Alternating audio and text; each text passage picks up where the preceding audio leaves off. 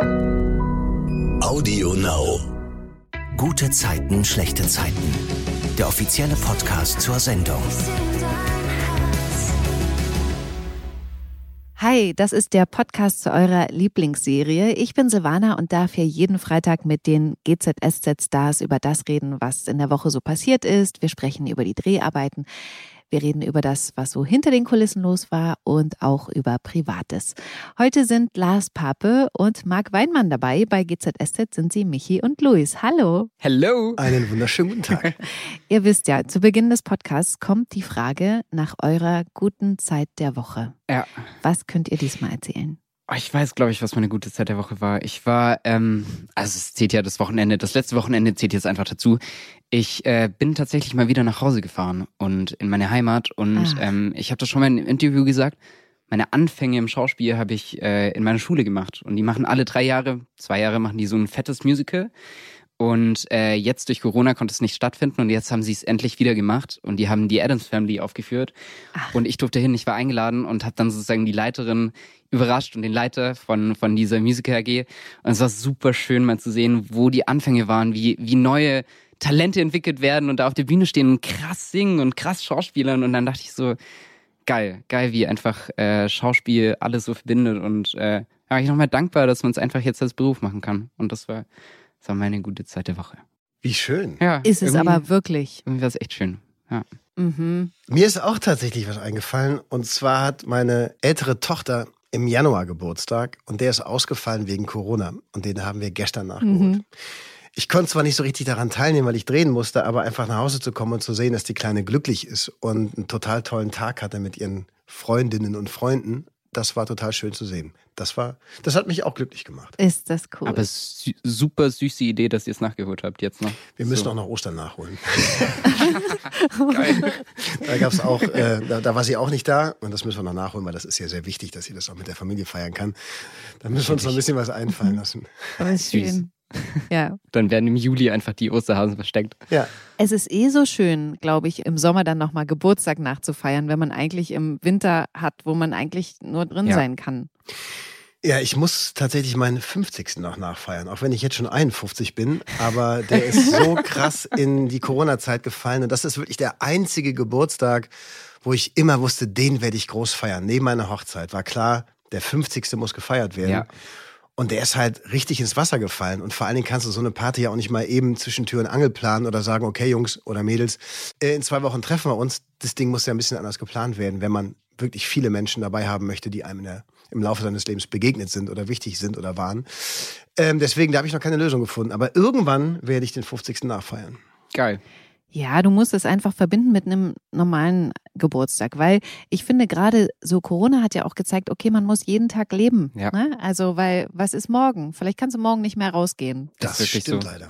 Ich will mal auf eine Szene zu sprechen kommen, die ihr letztens zusammen hattet. Ähm, die fand ich total toll. Da hatte der Ah, die Uli einen Platten. Autoszene, ja. Ja, diese ähm, Szene fand ich, wie gesagt, total schön. Also, dass das zwischen Luis und Michi so matcht, während Moritz sich das so, äh, dem war das ja schon fast suspekt, was da geht äh, zwischen den beiden. Wie würdet ihr euch gegenseitig privat in drei Worten beschreiben? Fang du mal an, Kollege. Ähm, kaffeesüchtig. Ah, stimmt, ihr habt Ja, das ja, Kaffee muss jetzt einfach sein. Das Sehr muss gut, einfach sehr sein. gut, sehr gut. Äh, nee, aber glaube ich einfach, ist es ein Wort offenherzig? Also wirklich, jeden Tag, wenn ich reinkomme, Lars ist immer am Strahlen. Das ist wirklich so. Also ich weiß nicht, ob es am Kaffee liegt oder einfach, weil er gute Laune hat, hier zu sein, aber der ist einfach, der ist einfach ein Sonnenschein hier. Das ist wirklich so. Das ist aber schön, dass du das Es ist, sagst. ist, ist, ist wirklich so. Und das so ein bisschen durchgeknallt, aber in einem guten Sinne. Also deswegen liebe ich auch die Szenen mit Lars, weil, weil der einfach immer so eine Comedy reinbringt. Deswegen ist es auch so geil, dass Lars jetzt einfach äh, so viel dreht und so viel macht in der Storyline, weil, weil ich finde, er bringt immer so, so ein bisschen Comedy rein noch, aber in so einem ernsthaften Kontext und das ist so schön und äh, ja. Das ist also toll, dass du wirklich, das sagst. Das freut mich sehr. Nee, das stimmt. Würde ich nicht sagen, wenn es nicht stimmen würde. Ich würde dir auch sagen, dass du ein Arsch wärst. Hier und jetzt? Ähm. nee. Ich habe, wenn ich Marc beschreiben soll, denke ich eher an eine Situation mit ihm. Und zwar waren wir beide relativ frisch hier Ja. und mussten uns an einem Tag eine Garderobe teilen. weil Ah, ja. ich switche ja immer noch zwischen den Garderoben. Und eines Tages hat es mich halt in Marks ähm, Garderobe verschlagen oder uns beide in eine gemeinsame. Ja. Und wir hatten ein ganz, ganz wundervolles Gespräch. Wir Ja. kannten uns quasi nicht außerhalb vom Flur und mal Hallo sagen und wir wussten irgendwie beide, was wir machen. Aber wir haben eine Stunde Zeit gehabt Ja. und haben alles verhandelt, was man so in dieser Stunde verhandeln Voll. konnte. Voll. Und das war ganz toll. Und das zeigt auch viel über den Menschen, Marc, weil das hätte man mit Leuten, die man nicht mag oder die einem nicht sympathisch sind oder die einfach nicht nett sind, nicht gemacht.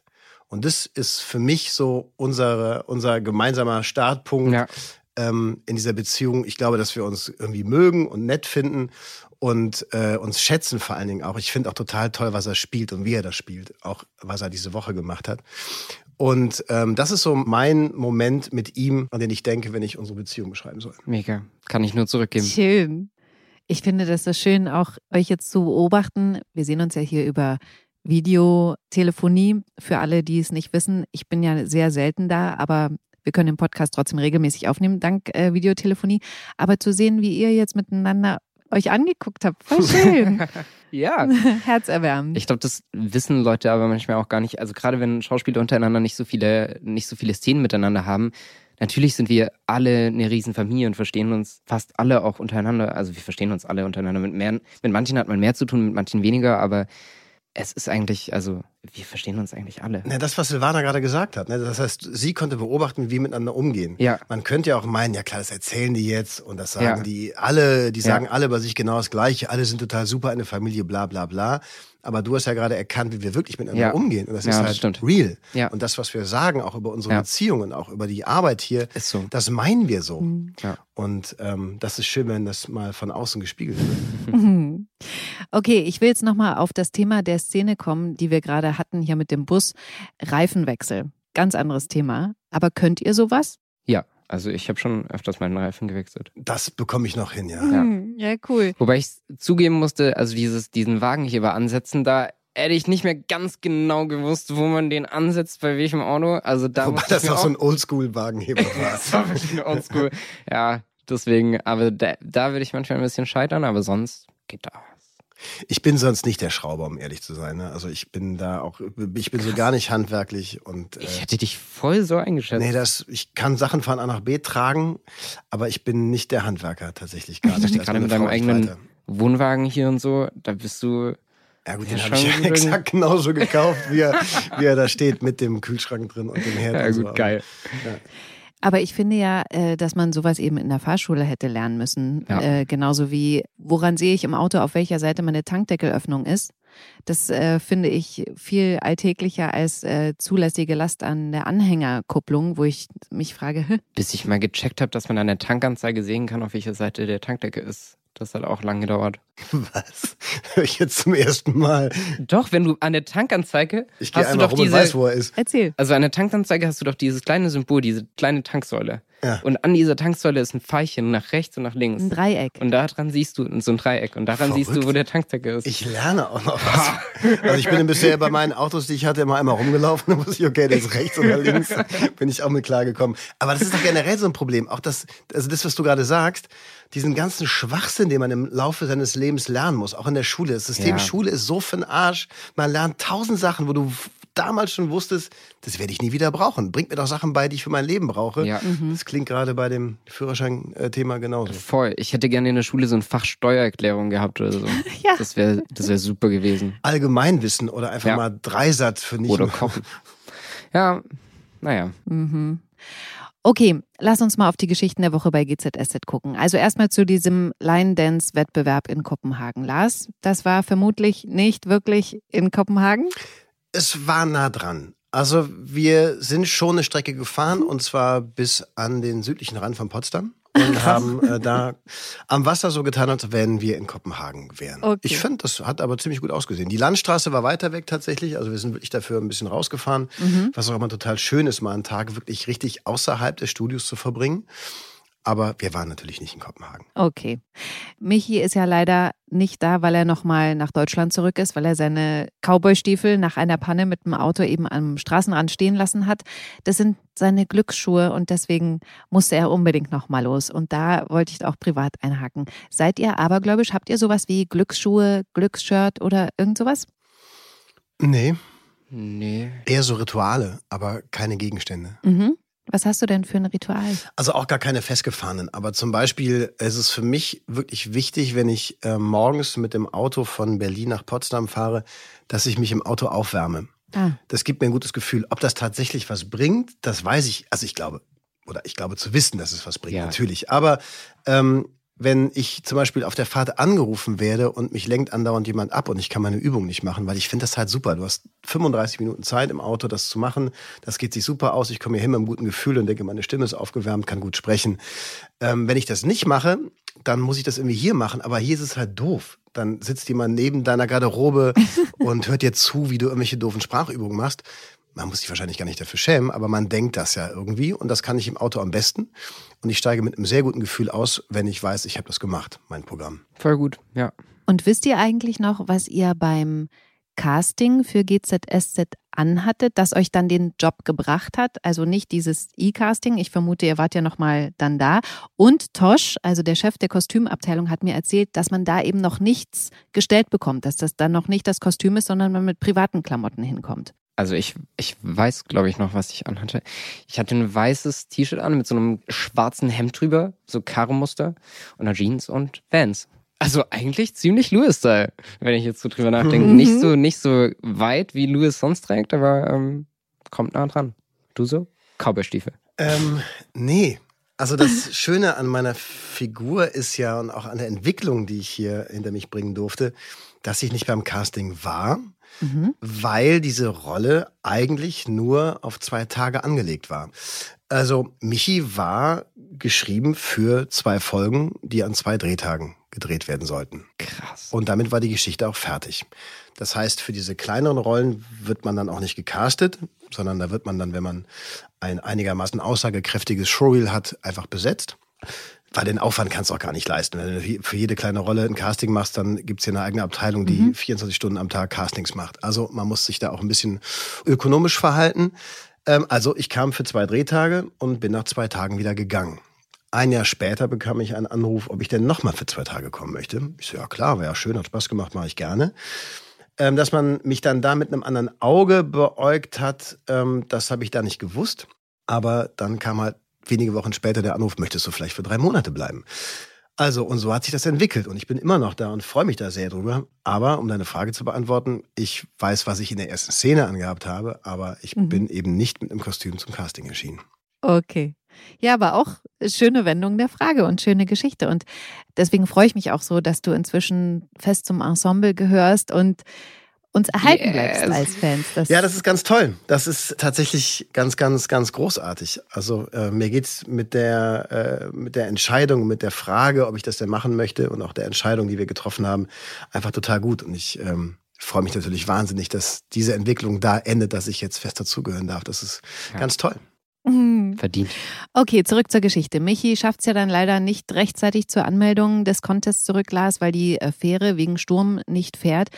Kannst du erzählen, was Maren deswegen macht, damit Michi und Maren trotzdem antreten dürfen? Maren kann nicht so richtig verstehen, dass Michi wegen den Stiefeln tatsächlich wieder zurückfährt, aber ähm, wie die beiden halt so drauf sind, sie machen immer das Beste draus und ich sage ihr, also Michi sagt Maren auch, mach einfach, mach dir eine gute Zeit in Kopenhagen, du bist in Kopenhagen. Genieß es. Und ähm, dann läuft sie dem Tobias über den Weg, der ähm, für W&L hier einen beruflichen Termin hat. Und äh, der steckt ja auch in einer nicht gerade einfachen Zeit mit Katrin. Ja. Ähm, und ähm, während die beiden in der Lobby quasi auch auf eine Meldung von, von, von Michi warten, wo er denn steckt, reden die beiden natürlich auch über die Beziehung von Tobias zu Katrin. Und äh, dann wird irgendwann klar, okay, ich schaff's nicht. Also Michi wird's nicht pünktlich schaffen zur Anmeldung, wo beide anwesend sein müssen. Also fragt Maren mhm. Tobias, pass auf, willst du nicht kurz mir ein bisschen aus der Patsche helfen und dich für den Michi ausgeben? Das macht er widerwillig und äh, dann findet wirklich eine wahnsinnig witzige Szene statt. Ja. Äh, die mag ich wirklich sehr, dass äh, man, man sieht Tobias wirklich an, dass er sich nicht so richtig wohlfühlt mit einem Cowboy-Hut und, Ja. einem- und einem Westernhemd. Aber er macht das, geht zur Anmeldung. Dort rennen die ganzen äh, Line-Dance-Heinis rum mit Cowboy-Hüten und Gitarren und so.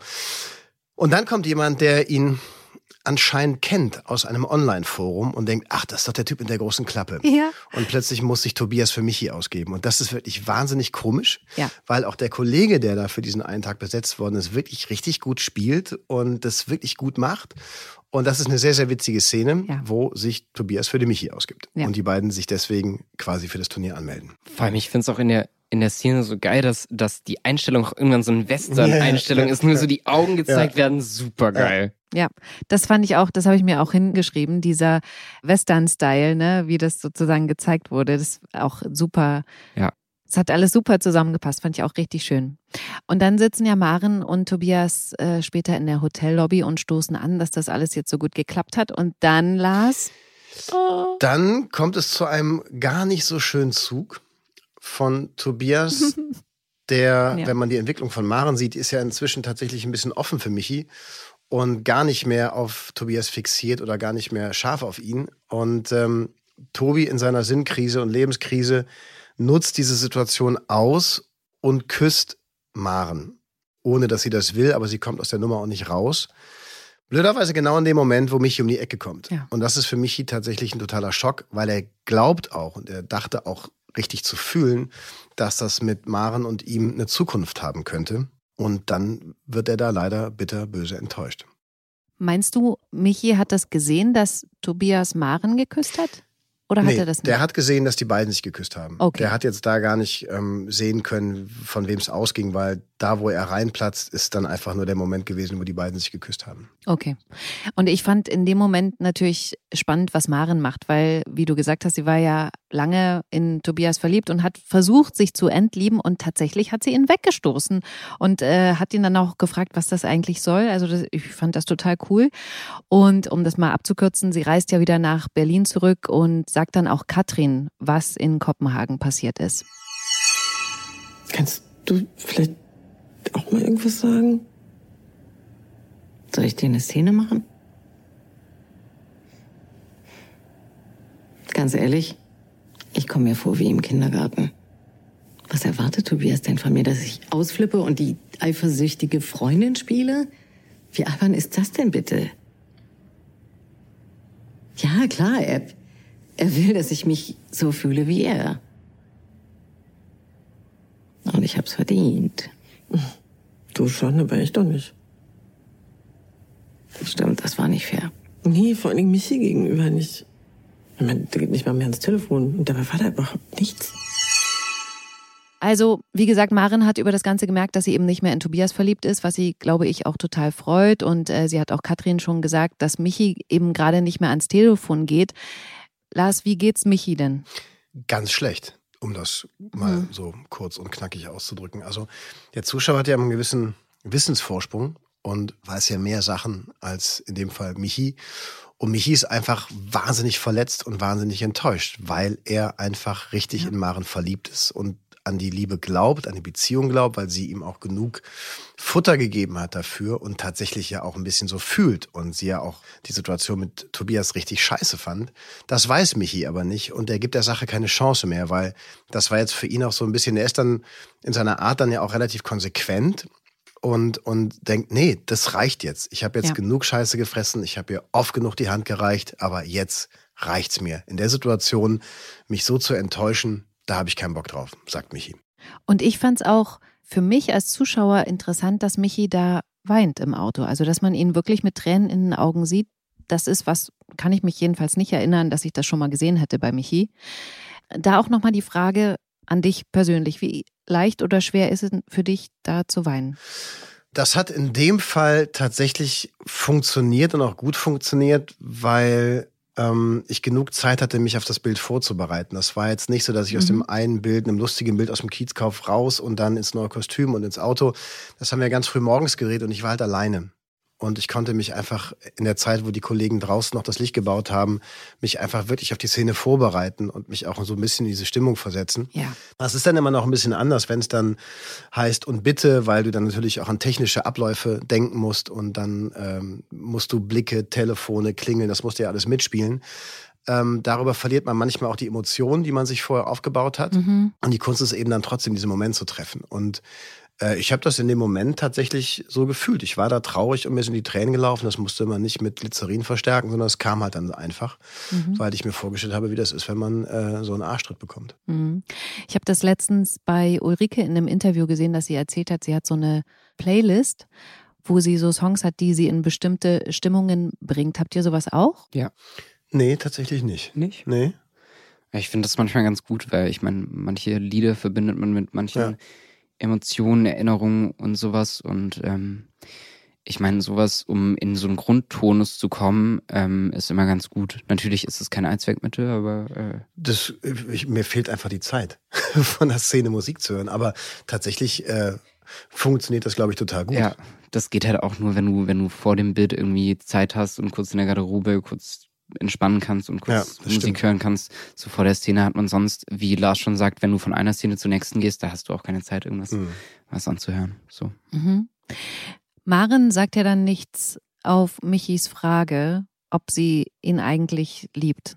ja. Was hat denn das zur Folge? Also da stellt Michi dann tatsächlich die entscheidende Frage. Also er würde ihr in dem Moment auch noch verzeihen, wenn sie sagt, ja, ich liebe dich, das war ein Fehler mit Tobias, das war nicht meine Schuld, es war seine Schuld, dann hätte er ihr wahrscheinlich verziehen. Aber Maren ist ja auch so geradeaus und auch so ehrlich, dass sie, wenn es drauf ankommt, keinen Quatsch erzählt. Und sie konnte in diesem Moment eben nicht sagen, ja, ich liebe dich auch.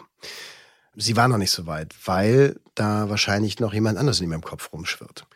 Und ähm, sie konnte Michi diese Frage einfach, sie hat sie gar nicht beantwortet. Das war aber Michi Antwort genug. Mhm. Und dadurch, dass er jetzt nicht das klare Bekenntnis gehört hat, geht er halt. Und wie findest du das? Du privat als Lars? Das Ding ist ja, dass wenn du jemandem diese Gretchenfrage stellst und der kann sie nicht beantworten oder zumindest nicht so beantworten, wie du dir das wünschst, dann tut das zwar weh, aber gleichzeitig honoriert man ja auch die Ehrlichkeit. Hm. Und wenn es nicht so ist und du kannst Gefühle nicht erzwingen, dann ist es halt so. Und so nimmt Michi das auch. Okay. Und ähm, wenn ich das als Lars in, in, mit, mit meinem Leben vergleiche, dann sind Trennungen immer schmerzhaft, immer entscheidend, von wem sie ausgeht.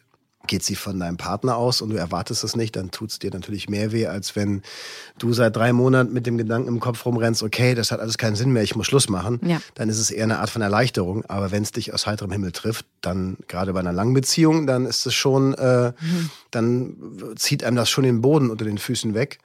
Und ich glaube, das hat es in dem Fall für Michi auch. Aber der ist jetzt ja auch jemand, der dann relativ schnell sagt, okay, das Leben geht weiter. Und ich habe in meinem Leben schon einige Dinge erlebt. Mhm. Ähm, der traut der Sache schon auch noch nach. Ne? Also das ist jetzt nicht so abge abgetan, dass er einen Tag später sich dann irgendwie eine neue Liebschaft an Land zieht. Da wird er schon dran zu knabbern haben, weil ihm hat das was bedeutet. Der liebt Maren, das kann man einfach so sagen. Mhm. Und ähm, aber der ist dann, glaube ich, auch für die Zukunft relativ pragmatisch. Mhm. Ich war nie so pragmatisch.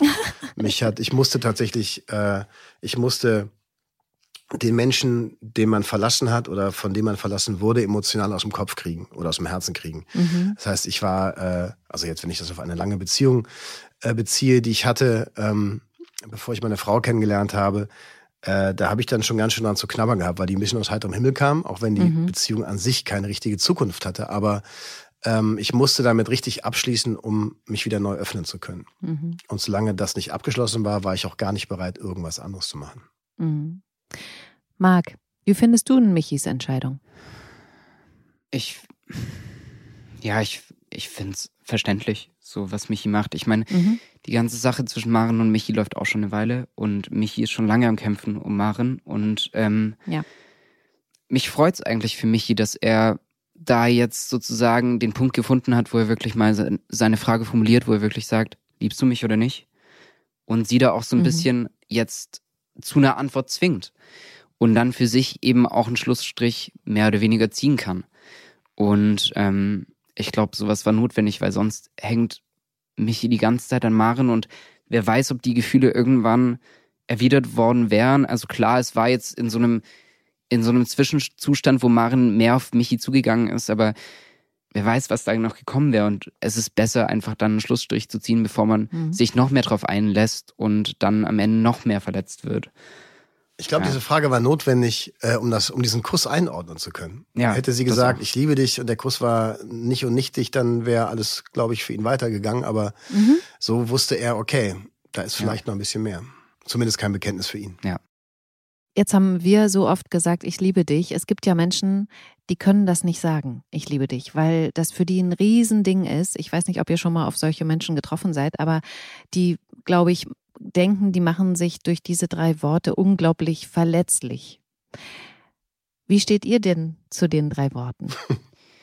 Also ich muss auch zugeben, dass, ähm, dass ich es manchmal schade finde, wie einfach diese Worte heutzutage verwendet werden. Aha. Weil ich finde, dass eigentlich die Worte sehr, sehr, sehr, sehr stark sind. So. Und ich finde, Mhm. dass es darüber eigentlich fast nichts gibt. Und ich finde, hab dich lieb kann ich zu vielen sagen, so. Mhm. Ähm, aber ich liebe dich ist wirklich eigentlich sowas sehr, sehr Tiefes.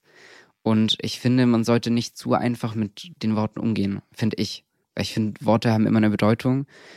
Und ähm, es gibt, glaube ich, nicht so viele Menschen, denen ich sagen würde, ich liebe dich. Und äh, das hat schon was zu bedeuten, finde ich. Also in meiner Welt. Mhm. Ja, auf jeden Fall. Also wenn man diese Ich liebe dich nach dem fünften Bier mal rauslässt, dann haben die drei Worte auf jeden Fall eine Bedeutung. Ja, gut. Nein, ich habe, also den Menschen, denen ich das gesagt habe, die habe ich auch geliebt. Oder liebe ich. Ja. Mhm. Ich verschwende das Ja, nicht. schön. Das, glaube ich, gehört Ja. sich auch nicht. Wie gesagt, Ja. außer nach dem fünften Bier, aber das ist. äh, Selbst nach dem fünften Bier würde ich nur noch sagen, ich hab dich echt lieb. Ich hab dich so lieb. Ja. Heißt aber auch, Marc hat sich ziemlich im Griff. Ja, ja, voll. Okay. Ich wollte noch eine Szene ansprechen, die ich diese Woche besonders mochte. Da wurde nämlich kein einziges Wort gesprochen, Oh, obwohl Szene- zwei Menschen Die beteiligt fand waren. ich so toll. du weißt es. Fand ich Sag, so toll zwischen, zwischen Maren und Katrin. Genau. Das finde ich eine der stärksten Szenen in letzter Zeit. Also, Mhm. es sind viele starke Szenen, aber da, boah, Mit der Pizza, ne? mit der Ja. Pizza, Mhm. die war Ja. wirklich, Ja. Ja. Ich finde das so cool. muss ich, den sa- beiden auch mal nochmal sagen. Genau, ich sag's nur, ne? Und ihr wisst sofort, welche ich meine, weil ihr Ja. die auch so gesehen habt, war krass. Ja. So, so viel Emotion, ohne dass Ja. irgendwas also abgefahren. Und das ist nochmal das Zeichen cool. dafür, es braucht keinen Text, es braucht keinen krassen Text. Manchmal braucht es einfach nur die zwei Charaktere in der Situation, die Emotionen, boah. Aber es ist mir auch wieder aufgefallen, jetzt bei diesem intensiven Gucken der fünf Folgen oder vier Folgen, wie Mhm. gut die Kollegen und Kolleginnen spielen. Das ist einfach Ja. teilweise so gut. Das ist mir jetzt wieder so, ich meine, wir sind, wir, wir drehen jeden Tag und man merkt das jeden Tag, wie professionell alle sind und so, aber da ist es mir wieder aufgefallen, dass das einfach wirklich so gut ist, was hier stattfindet. Und Ja. die Qualität ist wirklich hoch. Und äh, da ziehe ich wirklich meinen Hut vor. Ja. Und das siehst du in diesem Bild einfach, das ist so die, die, die, die Top of the Iceberg. Das Ja. ist so, okay. Da sitzen zwei Frauen und die müssen kein Wort sagen und du weißt genau, was sie fühlen und was sie denken.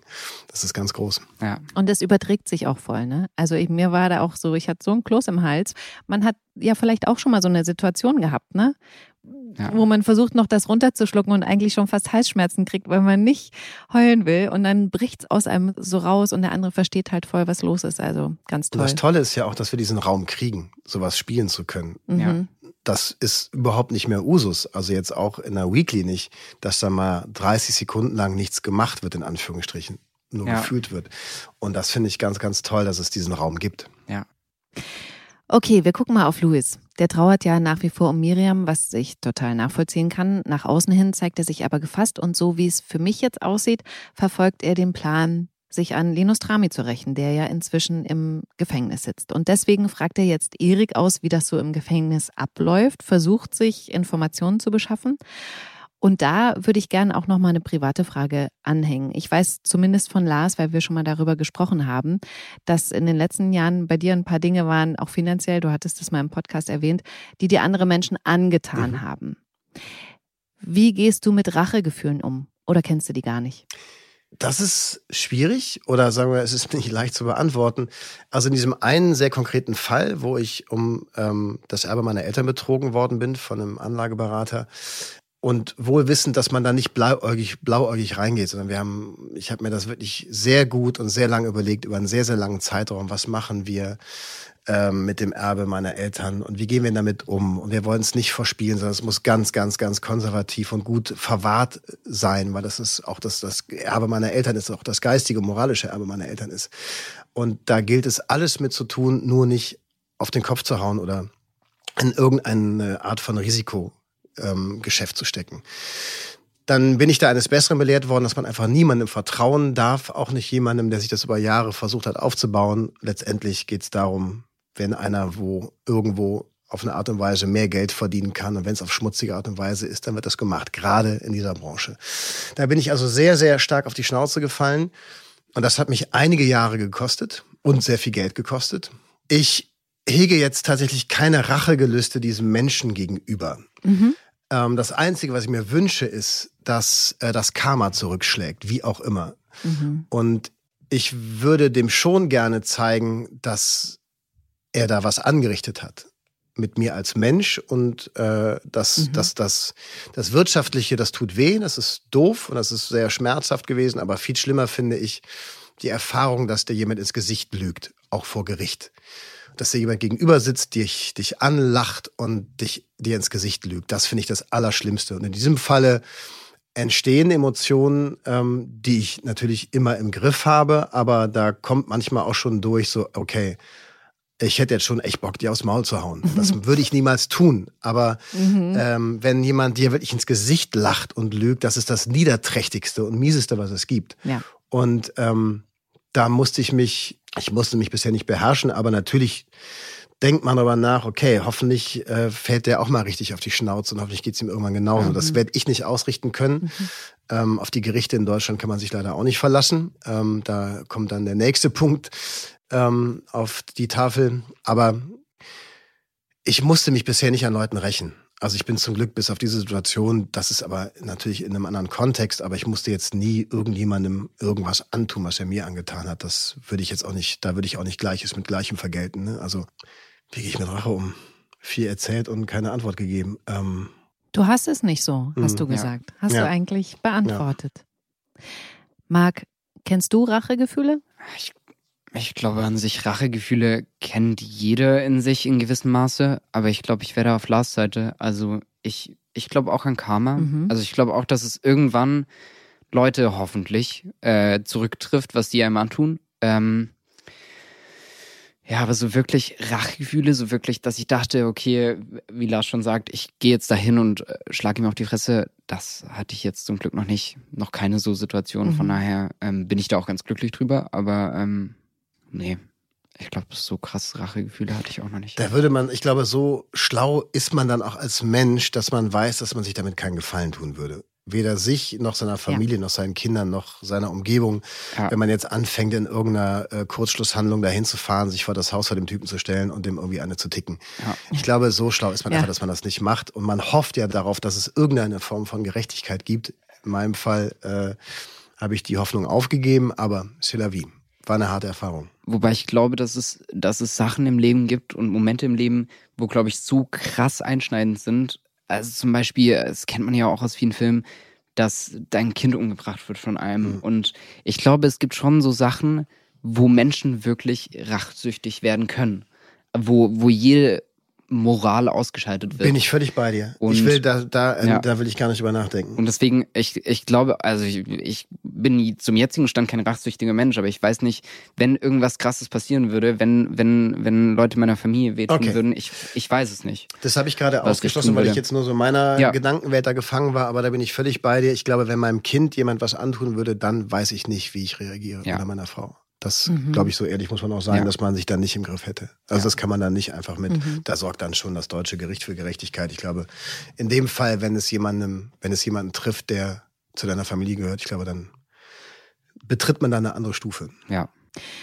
Okay, und äh, ich will nochmal allgemein auf das Thema Gefühle, Emotionen kommen. Gibt es eins, eine Emotion, die ihr besonders stark habt, wo ihr denkt, das ist vielleicht bei mir stärker ausgeprägt als bei anderen? Ich glaube, ich bin im Gegensatz zu anderen, das hört sich jetzt ganz komisch an, wenn ich das sage, aber ich glaube, ich ich habe ein krasses Mitgefühl so. Mhm. Also ich weiß nicht, ob das zählt jetzt in die Kategorie, aber Ja. ähm, wenn, wenn ich irgendjemand sehe, der leidet, irgendwas hat, dem es schlecht geht, ich, also ich muss einfach helfen. Ich, ich würde, glaube ich, mein letztes Hemd geben und so helfen. So, wenn es jemand ist, der mir am Herzen liegt. Und das, ähm, das ist irgendwie, also ich, ich scheue mich auch nicht davor zu sagen, dass ich bei, bei traurigen Filmen direkt mitflennen so. Ähm, ja, irgendwie habe ich da, glaube ich, einen guten, guten Zugang zum Mitgefühl. So. Ja. Mhm. Bei mir ist es Ungerechtigkeit. Mhm. Mein Leben lang erwische ich mich in Situationen, wo ich ähm, nicht rational handle oder denke oder fühle. Und das ist immer, wenn jemand ungerecht behandelt wird. Es gibt eine Situation, da war ich, das war mein erstes Gymnasium, da war ich vielleicht zehn oder zwölf, keine Ahnung, ja, vielleicht eher irgendwas zwischen zehn und zwölf. Und äh, da habe ich gesehen, dass auf der Schule gab es einen Jungen, der eine leichte körperliche Behinderung hatte. Und der ist auf dem Schulhof von so einer Clique von, von, von, ähm, nee, warte, ich muss zwölf gewesen sein, weil der war noch kleiner, der kam gerade auf die Schule, also da muss er zehn gewesen sein. Also in NRW ist es ja so, dass ab der fünften Klasse beginnt dann die, das Gymnasium. Da kommst du mit zehn drauf. Das heißt, ich war schon irgendwie eine Weile da, wird also zwölf gewesen sein. Und der ist von so ein paar halbstarken 13-, 14-Jährigen einfach attackiert worden. Die haben sich über den lustig gemacht. Und äh, der, dieser Junge stand da und ist halt einfach so geschubst worden und wurde ausgelacht wegen seiner Behinderung. Und da ist bei mir eine Sicherung durchgebrannt. Ich bin dann einfach da drauf und habe mich auf diese drei, vier, 14-jährigen Typen gestürzt, körperlich keine Chance gehabt. Das war aber völlig egal, weil ich wusste nur, diesem Jungen muss geholfen werden. Und ähm, das ist was, was mich auch mein Leben lang begleitet. Ich kann das nicht leiden, wenn jemand, äh, wenn jemand ungerecht behandelt wird. Also wenn man das Leid von Schwächeren ausnutzt, das, da brennt bei mir eine Sicherung durch. Es ist mir einmal auf eine andere Art und Weise passiert, da bin ich aber nicht, musste ich gar nicht ausrasten. Das war, da war ich noch sehr viel kleiner. Da gab's ähm, in meiner Nachbarschaft eine, eine, eine Kleingärtnersiedlung und da war ein Junge, der war auch körperlich behindert. Und der saß auf so einem Dreirad. Der konnte kein Fahrrad fahren, weil er auch, ähm, ich glaube, der hatte Zerebralparese. Also das, glaube ich, kann ich jetzt so einordnen. Das heißt, er war nicht in der Lage zu laufen. Und sein, sein Vorbewegungsmittel war ein Fahrrad. Da kam, wurden die Beine in so, ein, in so eine Schiene geschnallt und dann konnte er mit seiner Muskelkraft zumindest das Fahrrad bewegen. Und wir haben auf dieser Wiese in der Nähe des Kleingärtnervereins immer Fußball gespielt. Und dieser Junge stand immer am Rand und konnte nicht mitspielen. Und mit dem wollte aber keiner spielen. Und ich habe mich mit dem angefreundet, weil er halt ein geiler Typ war. Er war halt nur ein bisschen anders und saß halt im Rollstuhl. Und mir hat das einfach wehgetan. Ich konnte, mir, mir hat es körperlich Schmerzen zugefügt zu sehen, wir spielen da Fußball und der steht am Rand und keiner kümmert sich. Und dann habe ich Ja. mich mit dem angefreundet. Nicht jetzt aus, oh, ich muss dem armen Jungen helfen. Das war halt so ein Kinderding. Ich habe als Kind nicht verstanden, warum der nicht mitspielt. Klar, ich habe verstanden, der ist körperlich eingeschränkt, der kann nicht mitspielen, aber warum kann er sonst denn nicht irgendwie mit uns zusammen sein? Und dadurch, dass es keiner machen wollte, ähm, habe ich das gemacht, weil er halt ein cooler Typ war. Und dann waren wir halt Kumpels. Und ich, den würde ich gerne, ich würde gerne wissen, was aus dem geworden ist. Das ist, äh, ich bin sogar noch mal dahin gegangen, als ich sehr lange schon nicht mehr in Düsseldorf gewohnt habe und habe geguckt, ob, es, ob ich diesen Schrebergarten wiederfinde. Aber ähm, ich habe die Familie nicht mehr gesehen. Das würde ich gerne wissen, was der macht. Also Da wenn du das gerade hörst, dann melde dich bei Lars ja. Ja. In Düsseldorf, in Unterbach, äh, die Kleingärtnerkolonie in der Fennstraße, genau. Okay, cool. Wir gehen mal zu GZSZ zurück zur Geschichte. Luis will irgendwie Essen ausliefern im Gefängnis und kriegt dann eine Einladung zu einem Bewerbungsgespräch, aber ähm, dann lässt er sich doch erstmal von Moritz bewusst ablenken, oder? Ja. Also Ja.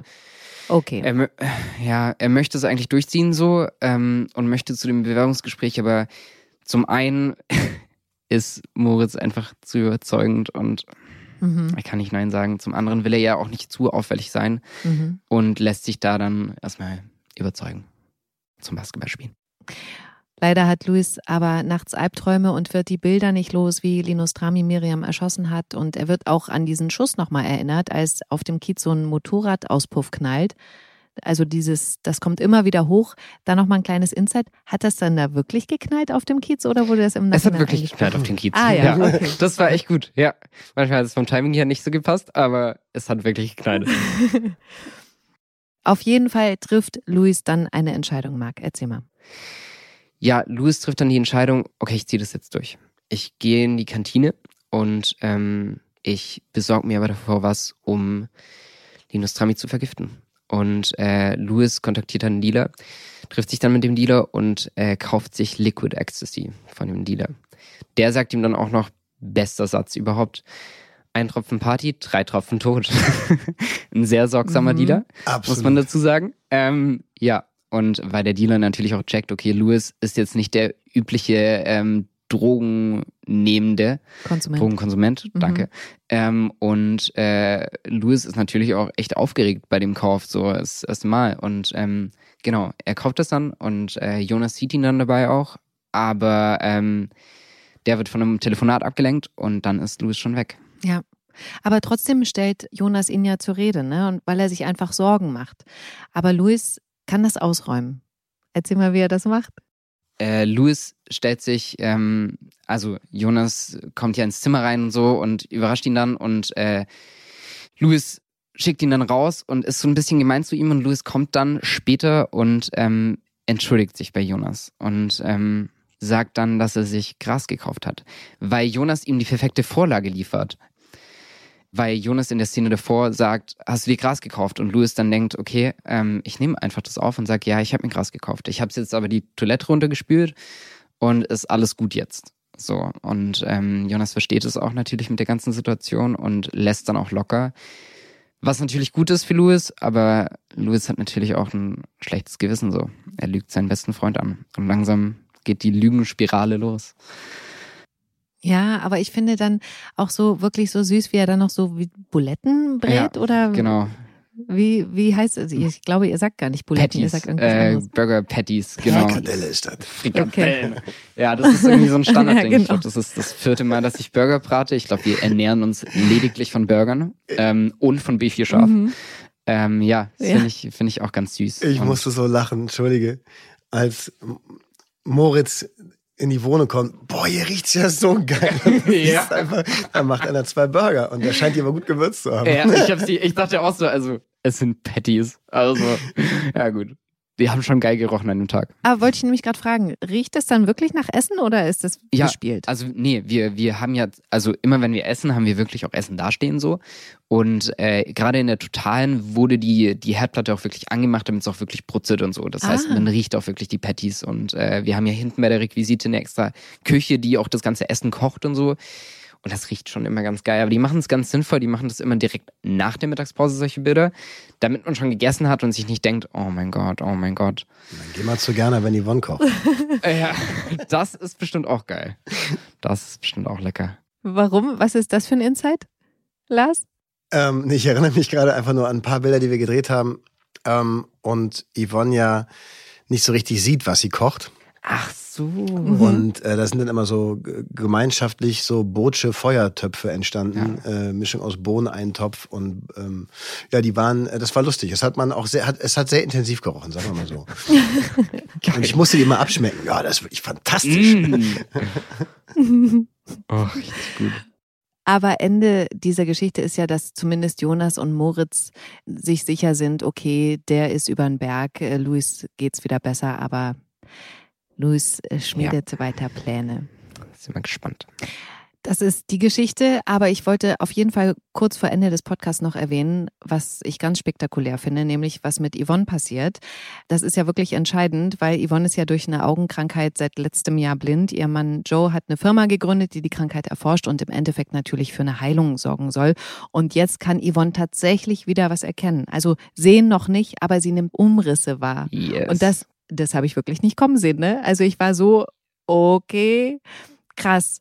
Und da nochmal auch vielleicht eine Frage an dich, Lars, weil du ja mit Gisa spielst, die seit Monaten blind spielt. Gibt's was als Kollege, womit ihr sie bei diesem Spiel unterstützen könnt? Oder ist es was, was komplett bei ihr liegt, dieses Blind zu spielen? Ich glaube tatsächlich, dass da ganz viel bei Gisa liegt. Mhm. Ich glaube, dass wir ihr gar nicht helfen können, weil das, was wir nicht machen sollten, auch wenn sie das nie gesagt hat, ähm, das ist so ein Gefühl. Ich meine, wir gucken sie ja weiterhin an. Ja. Äh, was wir halt einfach versuchen sollten zu vermeiden, ist sie abzulenken. Also irgendwelche Faxen zu machen, dass sie Okay. dann doch irgendwie darauf reagiert. Aber sie macht das so gut. Mhm. Ähm, ich finde, dass sie das einfach so wahnsinnig intensiv spielt.